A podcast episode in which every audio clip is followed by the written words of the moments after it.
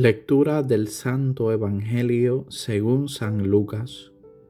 En aquel tiempo, a unos fariseos que le preguntaban cuándo iba a llegar el reino de Dios, Jesús les contestó, El reino de Dios no vendrá espectacularmente, ni anunciarán que está aquí o está allá, porque miren, el reino de Dios está dentro de ustedes.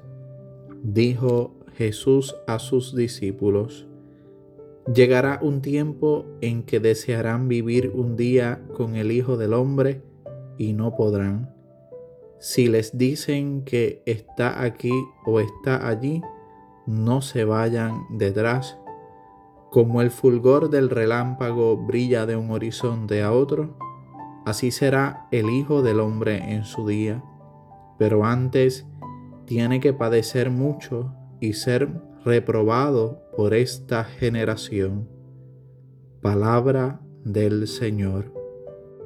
El Evangelio que acabamos de escuchar es la continuación del capítulo 17 del Evangelio según San Lucas, un capítulo diverso en el cual Jesús da recomendaciones a sus discípulos, pero también, como vemos hoy, contesta una pregunta que le hacen los fariseos sobre el reino de Dios.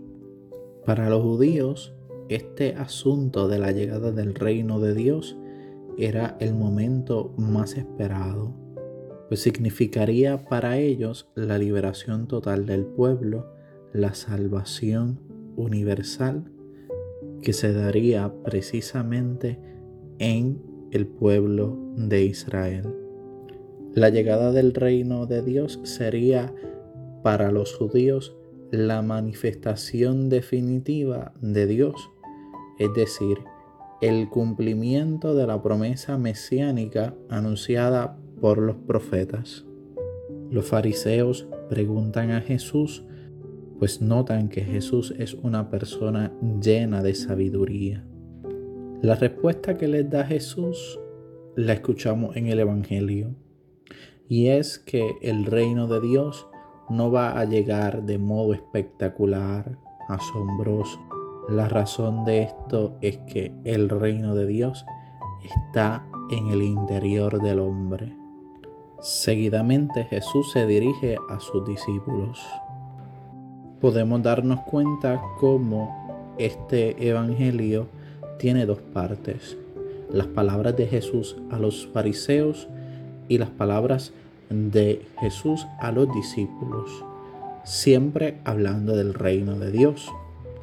Los fariseos esperaban la llegada del reino de Dios, pero en las palabras que Jesús dirige a sus discípulos, Jesús le está diciendo ya de un modo explícito que el reino de Dios está entre ellos y que lo está manifestando el Hijo del Hombre. Y el Hijo del Hombre es Jesús mismo.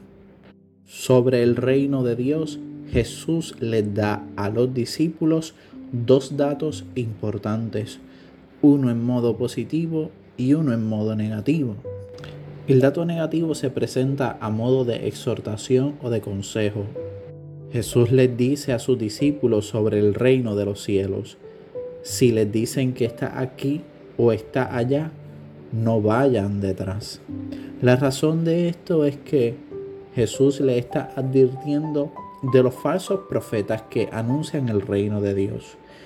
No solo de los falsos profetas, sino del modo en que anuncian la llegada del reino. De un modo espectacular, de un modo llamativo. Más Jesús con estas palabras está reafirmando la respuesta que le dio a los fariseos, que el reino de Dios está dentro de ustedes, es decir, está dentro de cada persona. La respuesta positiva sobre el reino de Dios, Jesús la une directamente al Hijo del Hombre. y dice que el Hijo del Hombre tiene que padecer mucho y ser reprobado por esta generación. Por tanto, ese es un signo claro y evidente de que habrá llegado el reino de Dios al mundo de modo visible y tangible. Probablemente ni los fariseos ni los discípulos al momento comprendían las palabras de Jesús, que Jesús estaba anunciándoles que el reino de Dios ya estaba presente en su persona, en la persona de Jesucristo. Y no solo estaba anunciando la llegada del reino de Dios, sino que Jesús le estaba anunciando a los discípulos que él mismo tenía que padecer.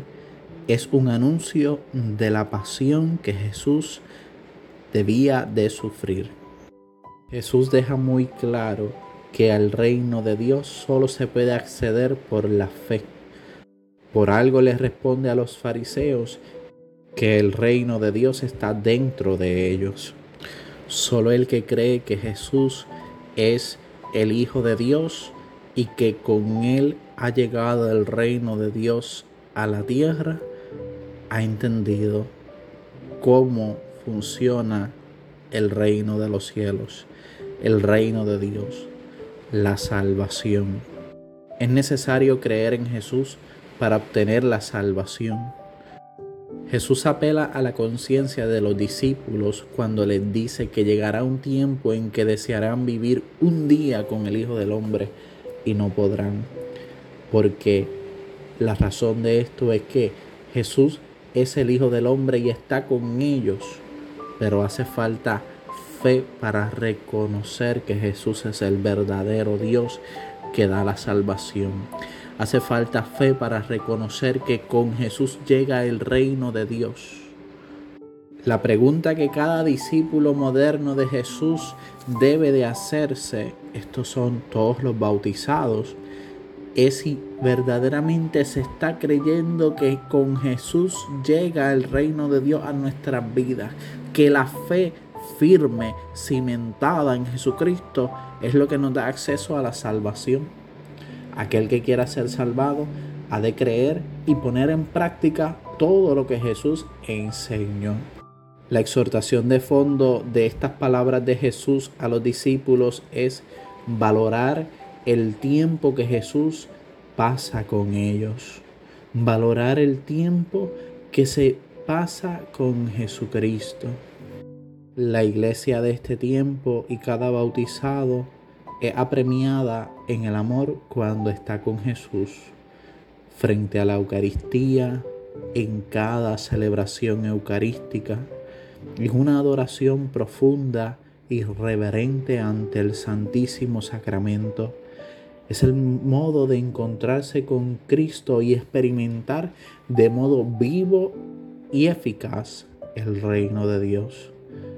Que cada uno de nosotros pueda vivir auténtico encuentro con Jesús para que podamos experimentar aquí en la tierra el reino de los cielos y ser puentes para que otras personas también puedan encontrarse con el Señor.